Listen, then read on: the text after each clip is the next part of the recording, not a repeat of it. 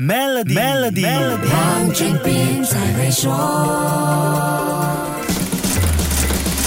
你好，我是黄俊斌。最近有没有发现，生成式人工智能程序像 ChatGPT 几乎是无处不在？刷手机看到一大堆标榜如何使用 ChatGPT 躺着赚钱的课程，就可以确认这是当下最流行的网络主题了。生成式人工智能的狂潮敲打我们的饭碗，肯定是个残酷的事实。世界经济论坛二零二三年未来就业报告走访的全球八百零三家公司当中，有百分之七十五的雇主说，他们在未来五年会使用 AI 技术。这个发展趋势。预计将使得记录和行政工作减少两千六百万个工作岗位，文书和秘书类型职业，比如出纳员、会计和数据输入人员，受到技术和数字化的冲击，预料会是减少最快的职业。企业采用生成式人工智能，工业机器人和人形机器人将取代人类在这些工作岗位上的作用。不过，未来就业最大的威胁并不是来自科技，而是高通货膨胀、低经济增长、供应链短缺、消费。能力下降等等这些经济挑战。相反的，绿色经济、ESG 标准还有供应链本地化成了创造就业机会的主要推动力。那么，人工智能究竟是创造更多就业机会，还是会扼杀更多工作岗位呢？尽管有百分之二十五的机构觉得人工智能会导致工作岗位减少，但是却有百分之五十的组织认为人工智能会创造更多就业机会。从这个数据来看，企业界对人工智能影响就业机会这个问题似乎。都没有我们感觉的那么悲观，你认为呢？要抓住未来就业机会，就得关注两大议题，那就是科技和可持续发展。想知道这两大议题如何影响我们的未来就业市场吗？守住下一集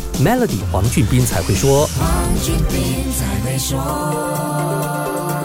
今天就让 Maybank Trade Financing 方案帮助您抓住新商机，详情浏览 maybank.my/sme trade，需符合条规。